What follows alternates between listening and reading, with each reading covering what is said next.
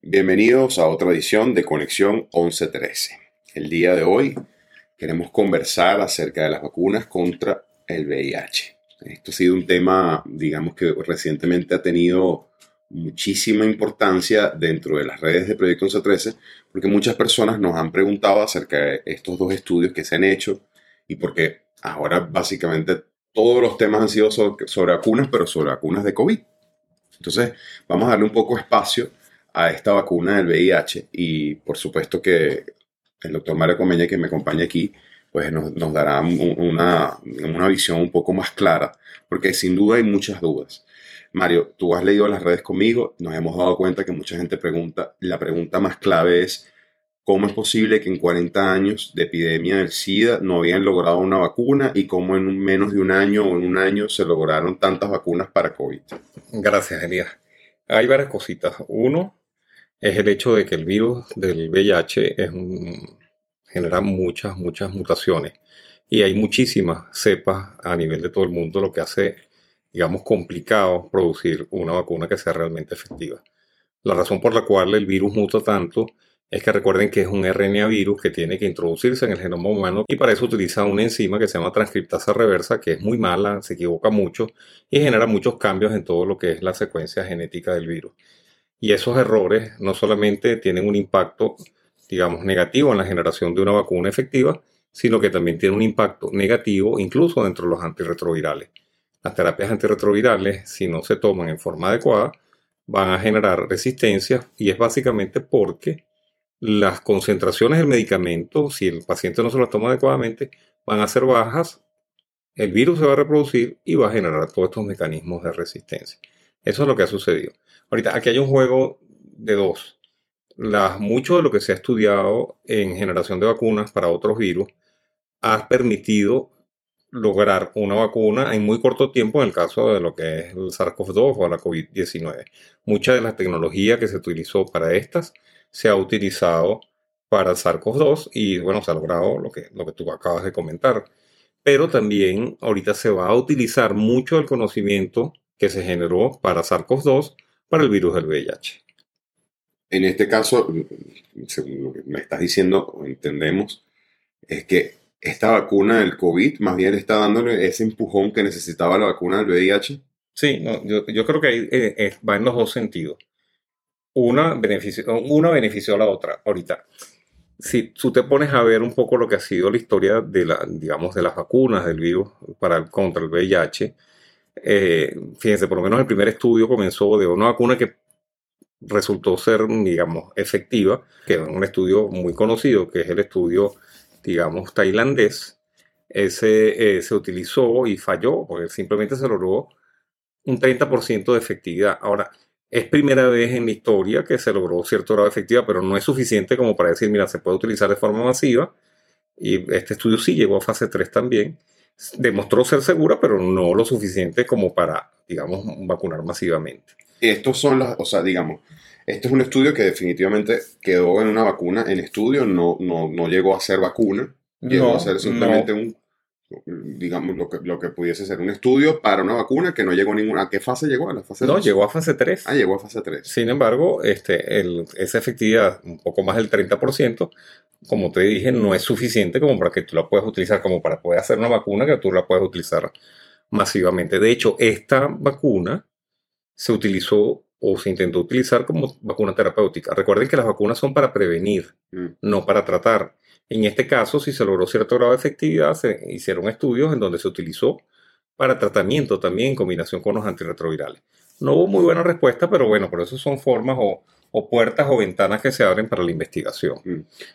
Tú, tú me comentabas en la pregunta anterior que, te decía acerca del por qué el virus había sido, digamos, por qué la vacuna había sido tan complicada. Y hablábamos de un tema de, que el virus pues, tiene muchas mutaciones. Mutaciones que también van de la mano con, estos nuevos tratamientos antirretrovirales, porque también hemos visto la evolución de estos tratamientos. y hemos visto cómo estos últimos, esta última generación de tratamientos, pues eh, eh, son más efectivos. ¿Cuándo pierden la efectividad estos medicamentos? Sí, la efectividad la pierden es cuando el virus genera mutaciones, que nosotros llamamos mutaciones de resistencia. Su estructura genética se, se modifica y eso hace que los medicamentos no funcionen. Pero, el, virus, el virus muta tanto. Pero eh, ¿hay alguna razón por la que no funcione el tratamiento? Claro, que el paciente no esté bien adherido a la terapia. O sea, en tema de adherencia o de apego, o como lo quieran llamar, a la terapia antirretroviral es fundamental para el éxito. Si la persona no se toma bien el tratamiento, se toma un día sí, un día no, una semana sí, un día no, tres días sí, otro no, o se toma la mitad de la dosis. O sea, la dosis no es lo suficientemente buena, o sea, no tiene la suficiente concentración para poder inhibir la replicación del virus, pues evidentemente va a fallar. Claro, el, virus, el virus me imagino que se comportará, bueno, yo tengo que buscar mi, mi sobrevivencia y muta y forma claro. que pueda él, digamos, ver que, que, cómo puede hacer para mantenerse esta evolución de los tratamientos, que, siempre lo hemos hablado, cómo fue hace 40 años, cómo llegamos a hoy a esta coformulación extraordinaria, cómo ha sido la evolución de las vacunas. Me hablaste de este primer estudio que no funcionó, pero háblame de estos dos estudios que aparentemente han prometido mucho. Ojo, antes de este estudio que no funcionó, que fue el estudio tailandés, yo parto de este punto por el hecho que fue el primero que logró cierto grado de efectividad, aunque baja, pero lo logró. Detrás de esto hay muchos otros estudios. Se han invertido miles de millones de dólares en generar una vacuna para VIH sin éxito. El primer éxito se logró con esta, que comenzó en 2009. Después vienen otros estudios que también han llegado un poco más hacia adelante, que son estudios este, en donde se utilizan vectores, en este caso el vector que es un adenovirus 26. Este, me este estás hablando del estudio que está actualmente en, están, hay, hay, dos estudios que utilizaron el adenovirus 26. Uno que es el Invocodo, que se utilizó o se, se, se, hizo más o menos en los años 2017 en África subsahariana. Se utilizó nada más en, en mujeres, las que participaron eran mujeres, y la efectividad fue del 20 y pico por ciento. De hecho, ese estudio se detuvo. Y hay otro estudio un poco más grande que también está en fase 3, que es del laboratorio mm, Johnson y Johnson, en donde también utiliza el adenovirus 26 con diferentes partículas del virus, de diferentes, digamos, cepas del virus del VIH, y está entrando ahorita en fase 3, se va a probar como en 3.800 personas, van a participar mm, ocho países de, del este, mundo. Este es el estudio mosaico. Este es el mosaico, correcto, mm, que mucha gente lo mucha conoce. gente lo conoce, claro, y mucha gente ha preguntado acerca del estudio acerca mosaico. del estudio mosaico. correcto. Este está en fase 3. Actualmente se están llevando cuántas personas que están 3.800 siendo como de los que están, están enrolando a 3.800 personas.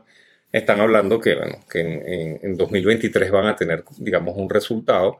Pero fíjense que adenovirus 26 también se utiliza para, o se utilizó para generar las vacunas de, de, de, de SARS-CoV-2, de, de COVID-19. También de laboratorios Johnson. Es también de Laboratorios Johnson, que es la, la- y no solamente Laboratorios Johnson.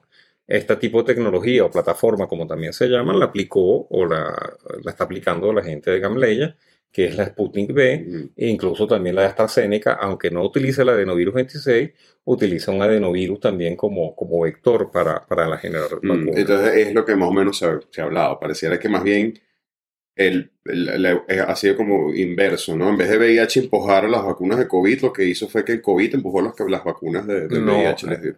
Al revés. Sí. La vacuna de VIH, estos estudios son 2017, eh, antes de que apareciera Mm. COVID.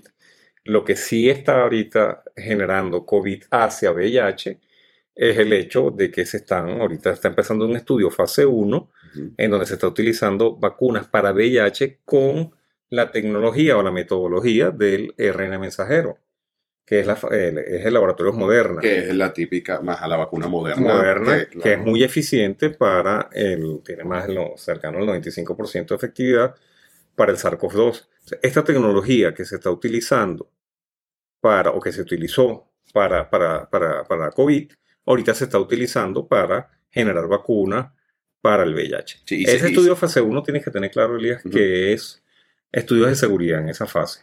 Si la vacuna resulta ser segura, o sea, que no produce efectos adversos muy severos, pues de alguna manera ya pasa a aumentar el número hasta llegar a fase 3 y después el uso masivo.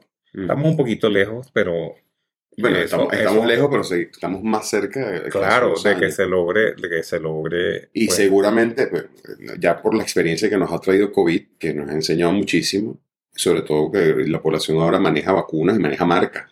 Bueno, uno, digamos, en años anteriores las vacunas siempre han existido, vacunas contra cualquier otra enfermedad, y pues uno llevaba al niño, lo vacunaba, ni preguntabas la marca, ni la eficacia, y hoy en día, pues parece que todo el mundo es experto. Pero eh, me imagino que cualquiera de estos dos estudios, más adelante, si cualquiera de los dos resulta, seguramente habrá como elegir, ¿no? Que cuál es la vacuna que quisiera. Ahora, yo sé que lo tocaste anterior, pero me gustaría que enfocaras un poco porque muchos pacientes, o sea, muchas personas que son VIH positivas, dicen, ok, esto es una vacuna para prevenir el VIH, pero ¿qué pasa conmigo? O sea, en, este caso, sabemos cómo es el comportamiento del VIH, sabemos que no, no se comporta de la misma manera que SARS-CoV-2, que nos da una inmunidad por un tiempo. Eh, definitivamente eh, eh, los anticuerpos del VIH no sirven para nada esta vacuna pudiese ser como una alternativa para las personas que viven con VIH de generar algún anticuerpo o simplemente es para las personas que no son VIH positivas. Sí, como, como habíamos hablado antes, las vacunas son para prevenir, no son para tratar a los pacientes.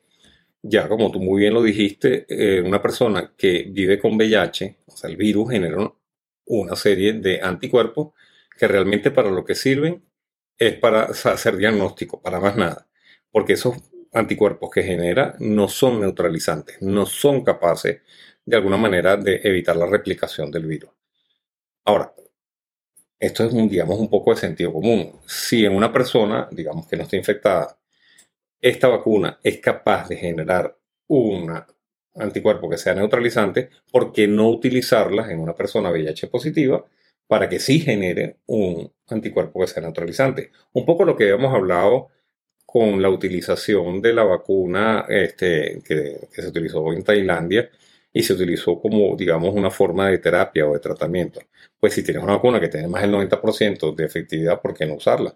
También puede ser una vacuna terapéutica, se puede de alguna manera también utilizar. Claro, por ahora, eso es una especulación, ¿no? Eso son especulaciones, ah, evidentemente, pero ya tenemos ese precedente. Mm. Y, y, por ejemplo, ahora tratando como hoy el VIH se trata, eh, ha perdido un poco de interés, ¿no? La vacuna del VIH.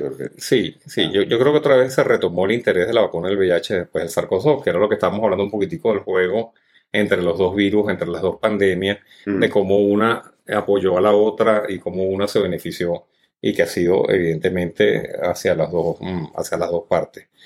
Claro, una de las razones por las cuales se perdió un poco el interés de la vacuna, porque existen estas terapias de alta eficiencia, o de alta efectividad que controlan la enfermedad y la persona que vive con VIH tiene una expectativa de vida normal y adicionalmente tiene una calidad de vida prácticamente normal.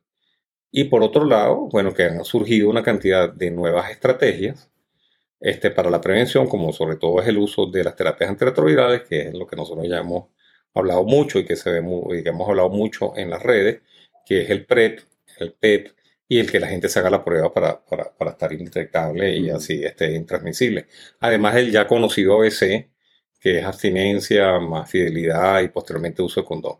Ahora, e, eso hizo que se perdiera un poco de interés. Porque se, perdiera, en, en, los países de Occidente, en los países con recursos medianos y altos, pero en África subsahariana no, no pretenderás que la gente pueda tener PrEP. Claro, eso, bueno, está en un imaginario, pero no, no, sí se puede utilizar y se puede. Pero está claro que el VIH se ha transformado, la infección por VIH, una enfermedad de países pobres. Mm. Y, de alguna manera este, la, la, vacuna sigue siendo una necesidad, es una absoluta necesidad. Es mucho más fácil vacunar masivamente y que la gente esté protegida y genere anticuerpos que evidentemente estas otras estrategias que son mucho más costosas mm. y son de mucho más difícil acceso. La historia del acceso a las terapias antirretrovirales en estos 40 años de, pandemia de, de, VIH ha sido muy, muy, muy dura y muy complicada y ha sido una lucha muy, muy grande de, todos los sectores, pues mm. tanto de la, la sociedad civil como de los médicos y otras organizaciones. Sí, bueno, yo, yo, yo, estoy imaginándome todo esto con la realidad que estamos ahora con el COVID. Y es muy fácil cuando estás viviendo una pandemia y estás viendo cómo una serie de laboratorios compiten por crear una vacuna. Y pienso que más o menos eso pudiese ser eh, lo que pudiese pasar en el VIH, porque la pregunta inmediata es, ¿qué tanta inmunidad nos puede dar y fíjate que eso es la pregunta que se hacen todas las personas cuando se vacunan. Y ahora estamos hablando de una tercera dosis y, y eso ha seguido evolucionando. No sabemos qué puede pasar la semana que viene, dentro de un mes. Y seguramente de eso se tratará, digamos, la eficacia y la eficiencia de una vacuna contra el VIH cuando la comparamos con los métodos de prevención que tenemos hoy. O sea, mucha gente te dirá, bueno, si la vacuna me la tengo que poner cada seis meses, pues yo me quedo con los métodos que he usado. Es mucho más sencillo. Eso, eso está por verse ya definitivamente. Ahorita no tenemos una respuesta clara. Pues. Hay muchas, muchas preguntas que probablemente el tiempo es lo que nos va a dar la respuesta. Ahorita no tenemos. Lo que sí está claro es que es una necesidad. Eh, sigue siendo una necesidad, todavía hay muchas personas que se están infectando con el virus, sigue siendo un problema, hay más, alrededor de treinta y pico de millones de personas infectadas en el mundo, todavía siguen habiendo, o seguimos teniendo este, muertos por esta infección, por lo tanto sigue siendo una necesidad absoluta el que se genere una vacuna efectiva contra el VIH. Sin duda, y también ojalá que en días próximos podamos también contar no solo con una vacuna, sino con una cura, que, probablemente sea el siguiente paso de la vacuna. Bueno, muchísimas gracias a, todas las personas que nos escucharon. Muchísimas gracias, Mario, con, siempre con todas las respuestas que necesitamos. Agradecemos mucho que nos hayan escuchado y los esperamos en la próxima edición de Conexión 1113.